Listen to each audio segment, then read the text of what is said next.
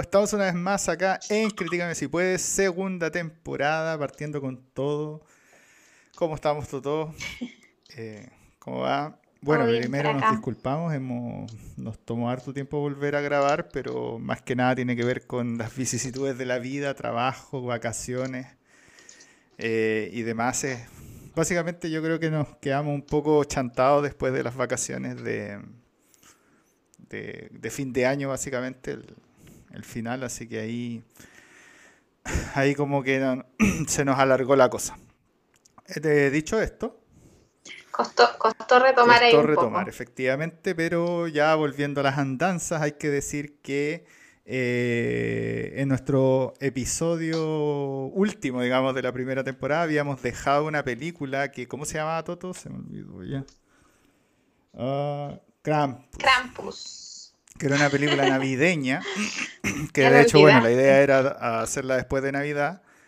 Y eh, la lógica de esa película era que era una película de comedia de terror, lo cual es tremendamente extravagante. Eh, evidentemente, como pasó tanto tiempo después de que grabamos, decidimos eh, hacer borrón y cuenta nueva, a pesar de una segunda temporada. Y lo que vamos a ver ahora es The Power of the Dog, pero antes decir que igual hacer un mínimo comentario que Krampus efectivamente como una comedia de terror navideña era bastante, bastante buena. Tal vez si es que el, otro año llegamos eh, a Navidad, eh, la hagamos efectivamente, pero sí, era merecedora de, ser vista en esa época, sí, completamente. Es este año, está, está súper perdido todavía, seguí este año a la Navidad. Viste, viste el otro año. Bueno. Eh, yo, sí, como comentario debo decir que la película eh, era bien innovadora, por decirlo así, y se sale de los cánones típicos de películas navideñas, así que mm, era buena. Hay, que decir que era buena mm. la película. Entonces eh, pasamos a lo que nos convoca, ya que habiendo, o sea, pasando ese episodio, quisimos ahora elegir The Power of the Dog y primero vamos a elegir por qué. Y es que estamos en la carrera de los Oscars una vez más. Estamos en esta selección de películas eh, que se supone que, bueno, que la primera gracia con respecto a otros certámenes, que no es un festival, sino que se premia lo que se vio en el pasado, entonces es muy fácil de conseguir y poder analizar, a diferencia de Cannes, por ejemplo, que de hecho yo he visto varias, pero hay que decir que es bien complicado eh, encontrarla o no sé. Me acuerdo que nos tomó como tres meses encontrar la ganadora eh, después por ahí. Y de hecho fue estrenada, por ejemplo, en Portugal, como dos meses después del festival. Entonces es como igual problemático ese tipo de certámenes, a diferencia de eh, aquí los Oscars. Dicho esto, ¿ah? Perdón. Entonces, dicho esto, partimos con esta película llamada eh, The Power of the Dog, Toto. Esta película está escrita y dirigida por Jane Campion, que está basada en la novela que lleva el mismo nombre de 1967 del escritor Thomas Savage. Se estrenó en el Festival Internacional de Cine de Venecia el 2 de septiembre del año pasado y ahí ganó eh, como mejor dirección la, la a decir, la directora, ganó el León de Plata. Y esta película está protagonizada por Benedict Cumberbatch, Kristen Dunst, Jesse Plimons y Cody Smith McPhee. Esta película tiene 12 nominaciones, como dijo Jaime anteriormente, a los premios Oscar, eh, incluida Mejor Película, por eso la estábamos viendo, y también tuvo siete nominaciones a los Globos de Oro y ganó Mejor Película Dramática, Mejor Actor de Reparto por Smith McPhee y Mejor Director también eh, de hecho, justamente ahí va otro de los motivos de haber seleccionado esta película. ya, es, ya fue premiada, digamos, lo Globo de Oro ganó. Eh, entonces, eh, era bastante válido comenzar con algo así potente. Ahora, ¿de qué se trata esta película? Es básicamente a través de las vivencias de dos hermanos, dueños de un rancho en Montana. Nos muestra básicamente cómo es la vida y las costumbres de los criadores de ganado al medio de la nada, así como... Entonces, eh, bueno, no quiero spoilear más, así que Toto, ¿qué te pareció o qué crees que es lo mejor de esta película?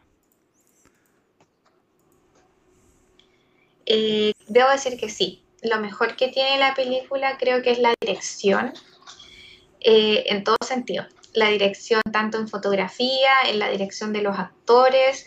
Eh, eso creo que es lo que hace grande esta película. Está súper bien hecha. Em,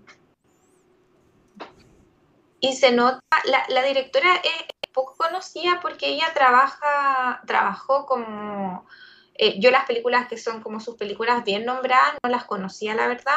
Eh, no, no, es una típica directora porque es, de Nueva Zelanda, entonces sus películas están más orientadas allá. Y debo decir que yo no la conocía y con esta película creo que se consagra como una gran directora. No sé qué opinas tú al respecto de eso. Em, en efecto, esta película tiene eh, una serie de puntos altos que todos tienen que ver como con el lado artístico. Eh, como decía la Toto, de dirección, las actuaciones son muy buenas, eh, definitivamente. Entonces, básicamente, por eso la Toto lo ve, creo yo, en un pack, que es la decisión básicamente de cómo, cómo es el diseño de la película, así que eso cae en la dirección.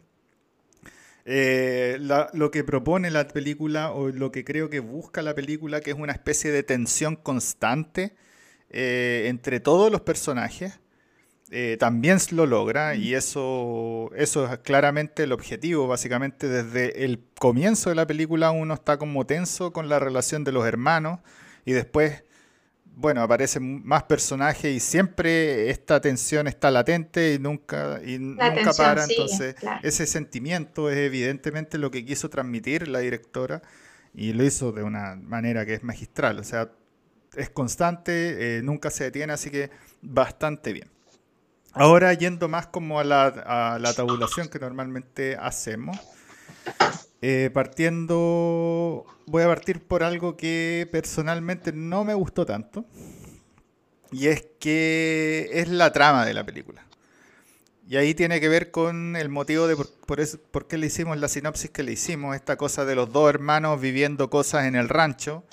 Eh, yo sentí que la trama de la película siento que nunca va como a ningún lado y como que termina nunca ir por a ningún lado. Entonces, básicamente, eh, la película se queda en lo artístico, eh, muy potente, pero no así en el mensaje, creo yo. Eh, y, más encima, algo que derechamente me gustó menos todavía, es que trató de abarcar cosas y no indagó profundamente en ninguna. Entonces como que la película por un momento es casi terror psicológico, pero como que por encima. La película es casi como una crítica a, cómo era la sociedad de ahí, pero por encima. Entonces, no sé. Me hubiera gustado que se hubiera decidido un poco más por un tópico y mejor trabajado. No sé qué te parece a ti con respecto a la trama. Eh, sí, yo debo decir que también me pasó lo mismo, eh, no llevaba ni un tercio de la película y también me pregunté lo mismo, así como, ¿a dónde va la película? No, no me dejó claro y, y también me hice la pregunta de, de, como de decir así como, es, se está alargando mucho la película. No, no recuerdo no recuerdo cuánto, cuánto dura la película, la verdad, pero encuentro que me pasó, me pasó ese pensamiento en la cabeza de decir así como, ¿para dónde va esta cuestión? Eh, para de, alargar el chile, como decimos, y, muéstrame qué, es lo que va a ocurrir, así como cuál es el desenlace de la película. Mm. Pero eh, creo que ese es, es el único punto desfavorable que le veo a la película en, el en términos de crítica. Eh, pero sí, si estamos hablando de trama, me dejó marcando ahí un poco ocupado el, tema de la trama. ¿Qué te parece? Ah, y como es la trama y el nombre de la película, claro, te este, explican al final de la película tiene un, buen final, no es un final excelente, pero tiene un buen final y ahí se explica todo.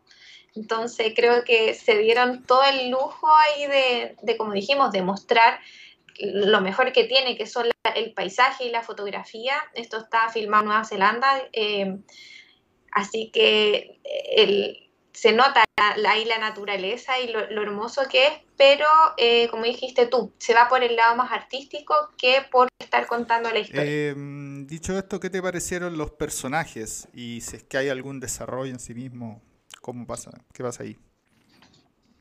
Em, creo que en términos de personaje están, están bien desarrollados los personajes, salvo el de Kristen Dunst, que es Rose en la película. Eh, creo que me quedó con gusto a poco. O sea, hace una, obviamente ya todos conocemos que es una actriz reconocida y, su buena actuación y todo, pero creo que eh, el papel le dieron como muy poca como muy poco protagonismo, por decirlo así, al papel, el papel de ella. Em, yo creo que como tú dices, los personajes están bastante bien hechos, bastante bien construidos y estoy de acuerdo en esta cosa de Kristen Dunst, pero creo que tiene un motivo. Y el motivo de eso es esa cosa de que la película no sabéis para dónde va. Y al final toma el rumbo que no tiene nada que ver con el personaje de Kristen Dunst, básicamente. Entonces es como que... Claro. Es como un poco que muestran lo que le pasa y bueno, los eventos, algún, varios eventos relevantes de la película tienen que ver por las condiciones en eh, las cuales ella se encuentra, pero aún así no se trata de ella y no sé, es raro. Como digo, tiene que ver con esta cosa, creo yo, que el guion es muy disperso como para como para que algún personaje pudiera tener tanta, tanta potencia, además del personaje principal que es el de Benedict Cumberbatch. Al final a mí eso me pasó, el personaje como más potente es el de él y sería, así como que todo el resto están completamente, para mí al menos, mi percepción en segundo plano. Em, ¿Qué te pareció la actuación? No, la actuación buenísima. De los cuatro, la verdad es que se, nota que son grandes actores em, y no me, no me, sorprende que estén nominados los cuatro. Así que nada que decir. En efecto, las actuaciones son muy, muy buenas. Eh, en una de esas, Benedict Cumberbatch se lleva ahí su, un, un Oscarillo eh, porque es muy, muy bueno. Eh, y todo el resto del reparto, de, que básicamente son cuatro actores, como dice la Toto, de Kristen Dunst, y después otro, no me acuerdo, John, James algo. Eh, Jess, eh, también. Entonces, eh, todos logran muy bien, y de hecho esta es una película que exigía, como decíamos al principio, una actuación muy buena, porque viene de la actuación y de la interacción de los personajes la tensión de la película o que tiene la película en todo momento. Entonces eso era un factor fundamental y está tremendamente bien logrado. ¿Qué te pareció la música? La música también está buenísima, debo decir que se nota, por eso te digo, la, la, buena dirección y el buen acompañamiento que es la música y le da este, como dijimos, como terror psicológico. Es bien como instrumental la música, pero em, pasa también como protagonista, no es de esas películas que hemos dicho, no, la música pasa desapercibida, acá no, acá se nota como que está bien hecha la película y que todos los elementos están ahí girando. ¿Cómo se llama la, el de la... Es un buen engranaje, digamos. Em, sí, en efecto, la música juega un rol, obviamente, como en una, como una buena película artística, un, rol fundamental, básicamente. Mira, la, la todavía no está mirando. Así que, saludos también.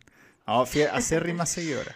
Eh, hay que decirlo que efectivamente la música juega un rol fundamental, en especial para embeber a la audiencia de este tipo de sentimientos, de la tensión todo el rato, entonces la, película juega mucho con sonidos ahí que están sostenidos en el tiempo, así como que son bajos. Entonces eso como que da esta sensación de pausa, pero tensión que es continua dentro de la película.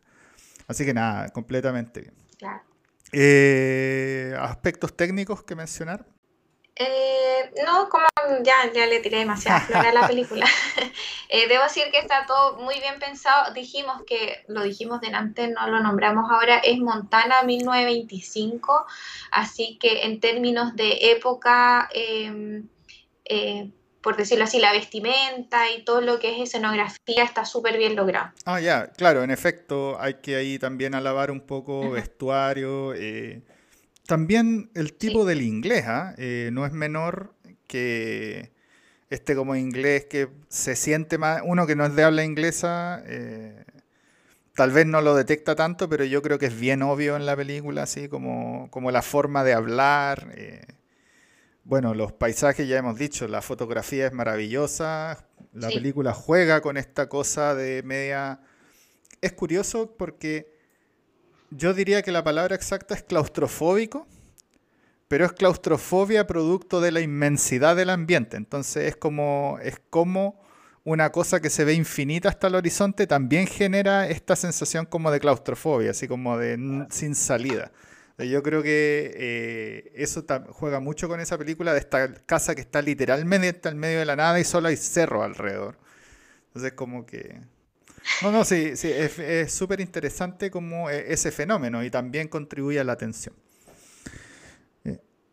No es, no es eh, claustrofobia, es agorafobia. Agorafobia es a la inmensidad. Fobia a, los lugares grandes. pero, claro. Eh, ya. Sí. sí, está bien. sí, tiene, tiene razón. Entonces, eh, lo que pasa es que, claro, para mí personalmente siempre pienso que efectivamente todas esas fobias, digamos, son en efecto conceptualmente diferentes, pero el sentimiento que generan es los mismos, entonces como que, no sé, como raro eso, esa dicotomía que hay. Pero no vinimos a discutir eso. Eh, dicho esto, ¿hay algo más que se te quede en el tintero? ¿Algo más que decir? Muy bien. Eh, ¿Qué nota le ponemos a esto? ¿Cómo evaluamos esta película? Eh, bueno, debo decir que a, mí me gustó, el, si la, vemos en términos generales, ya, dije, la, actuación es muy buena, la dirección se nota que es muy buena, el, guion no es el mejor guion, pero no está mal tampoco, eh, así que por todo eso eh, yo le pongo un 8. Muy bien. Eh, yo personalmente le voy a poner un 7.5. Eh, en mi caso, eh, efectivamente, tenemos todo lo que dijiste, pero para mí el guion es algo muy pesado, entonces cuando no sé eh, para dónde va la cosa, obviamente no tengo que saberlo desde el minuto uno, pero si la película lleva tres cuartos y todavía no entiendo para dónde va la cosa, como que un poco me desconcierta y, me molesta un tanto. Entonces, no sé. Y más encima como que me muestra una serie de cosas que son dispersas, entonces como que no sé. eso para mí le reduce un poquito más la, nota, le pongo un 7.5. Dicho esto, doctor, ¿recomendamos esto o no? Eh, obviamente sí, ya dijimos, tiene 12 nominaciones ahí a los Oscars, pero también voy a hacer un comentario que te dice delante. Yo creo que em, los dos años anteriores de pandemia que tuvimos fueron muy malos en términos de industria de cine. No, no salieron muy, muy buenas películas y por eso esta es una película buena. Por eso están, tiene tantas nominaciones al Oscar y, y todo. Claro, a lo mejor a ti no te gustó mucho el guion, pero debo decir que después de estos dos años, esta película es buena. Así que por todo lo que nombramos anteriormente, no voy a seguir hablando, eh, yo la recomiendo. Eh, la idea es hablar, ¿no? Eh, claro, en ese sentido, a ver, entiendo un poco tu punto y lo comparto, digamos, eh, al final el certamen, un certamen como el Oscar, tiene que agarrar lo que hay, ¿no? Eh, tiene que... Aunque yo diría que en otro año igual estuviera sido nominado, a mí me parece que está bien, bien alto, definitivamente. Sí, sí. Entonces, sí. Que nos pasó el año pasado con, las películas que también comentamos, que, dijimos, bueno, esto es lo, como dijiste tú ahora, esto es lo que hay. Pero se nota que ya retomamos, como yo sé que la pandemia sigue, todos sabemos lo mismo y hay que seguir cuidándose y todo, pero se nota que se ha retomado de a poco y que se, a pesar de eso se están haciendo cosas buenas como siempre. Eso, a O eso iba mi sea, comentario. claro, e- eventualmente, de hecho eso es interesante como en cosas que tienen que ver con el entretenimiento, es donde mejor se ve ese fenómeno de la recuperación, de como, de decir Claro. que efectivamente hay una adaptación de las cosas al nuevo, a las nuevas formas de convivencia y se reflejan que si antes no pudo salir nada, bueno, ahora ya volvieron a empezar y si bien es más lento o se toman, se toman su tiempo, porque obviamente no pueden obrar a la velocidad que lo podrían haber hecho con un full cast lleno de, no sé, un estudio con el doble de capacidad, probablemente tienen aforo y qué sé yo. Eh, entonces las películas se demoran el doble, lo más probable. Pero como dices tú, sí, definitivamente estamos retomando. Eh, y con películas ahí que están bastante, bastante bien como esta. Eh, entonces, dicho esto, también al igual que tú, creo que esto es completamente recomendable, más por el lado artístico, también por el lado de esto que, eh, de esta como muestra de la vida media tejana, digamos, no sé si tejana, pero como del viejo este, así, de los años 20 Claro, eh, de también cómo es la gente y cómo eran las ciudades. O sea, imagínate que ellos vivían al medio de la nada y cuando van a un pueblo, el pueblo eran tres edificaciones. Entonces era como... A mí como que igual me impactó el comienzo de la película, cuando salen y van a este pueblo y eran en verdad tres casas. Entonces, como también interesante esas cosas de ver. Eh, dicho esto, vamos a la próxima película que obviamente vamos a seguir en la temática Oscar. Y nuestra próxima película va a ser es. esto, El Callejón de las Almas Perdidas. Vamos a ver cómo se viene. ah, así es. Eh, no olviden escribirnos, suscribirse, comentarnos. eh, bueno, como dijimos, ya estas, estas semanas que vienen vamos a seguir ahí hablando de las películas nominadas, pero si tienen alguna película, petición o todo, también ahí aceptamos. Eh, van a quedar en cola. De hecho, hay gente que nos pide cosas Claro. y las vamos y las, eh, las tenemos, Las pero tenemos ahí. pídanos por, por contribuyannos, en especial a los amigos, pídanlos por, por YouTube. No sean eh, tan, tan tímidos y pongan su comentario. Y nada, y todo el resto, como dijo la Toto, ahí para suscribirse. Entonces, sí, Y perdón. eso, con esto nos vemos la próxima semana en Critícame si puedes. Críticame si puedes. Muy. Ahí está. ¿Dónde cachaste que estaba la tuya?